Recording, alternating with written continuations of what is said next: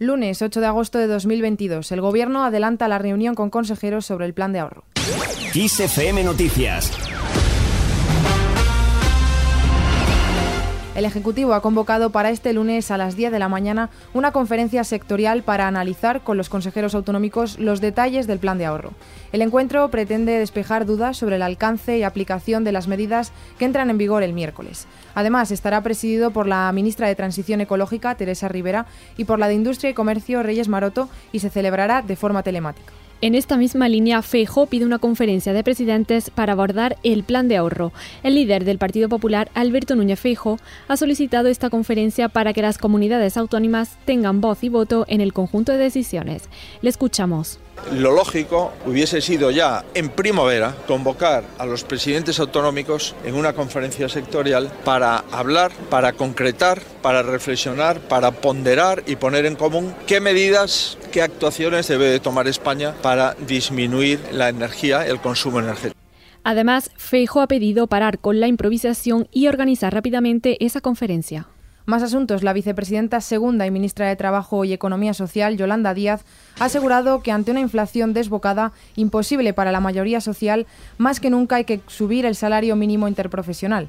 Sobre las medidas del plan de ahorro de energía, Yolanda Díaz ha asegurado que si hay alguna comunidad autónoma que no las cumple, el Gobierno actuará en consecuencia porque las leyes se cumplen. También ha avisado a las empresas de que negarse a cumplir el plan de energía es jugar con la vida de la gente.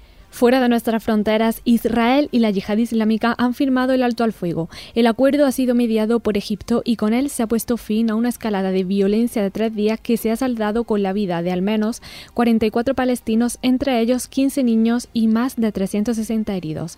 El acuerdo ha entrado en vigor este domingo y tras mantenerse la calma, al menos por ahora, se espera que el convenio marque el final de tres jornadas de intercambio de fuego iniciadas el pasado viernes por una ofensiva preventiva israelí en Gaza. Durante los tres días de hostilidades, la yihad islámica ha lanzado más de 930 cohetes desde Gaza hacia Israel.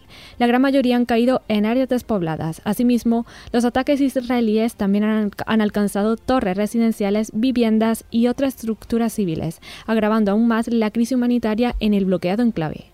Continuamos hablando de asuntos internacionales, pero esta vez sobre Estados Unidos, porque el Senado ha logrado aprobar el ambicioso plan climático, sanitario y fiscal de los demócratas. El proyecto contempla inversiones de miles de millones de dólares en el ámbito de la energía limpia en los próximos 10 años. En la elección han hecho falta todos los votos progresistas de la Cámara Alta, más el desempate de su presidenta Kamala Harris. Más asuntos, pero esta vez sobre los incendios que asolan España. Las comunidades más afectadas son las de Galicia y Castilla y León, donde medios aéreos y terrestres no descansan en la batalla contra el fuego. Los dos incendios forestales que han afectado al municipio de Arbo, en Pontevedra, han sido apagados, tanto el de Mourentán, que ha quemado 484 hectáreas, como el de Barcela, que entró desde Portugal y ha calcinado 82, según los últimos datos facilitados. Por otro lado, las hectáreas quemadas por el incendio forestal de Boiro, en A Coruña, se mantienen en 2.200 en base al último balance y ya ha desaparecido el peligro para las casas, por lo que se ha desactivado esa alarma.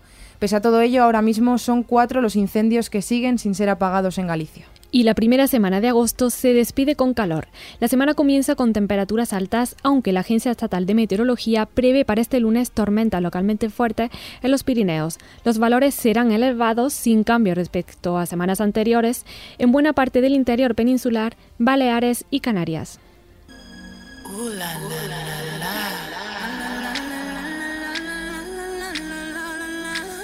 Esto que escuchamos es lo nuevo de Beyoncé y Madonna, que se han unido en Break My Soul.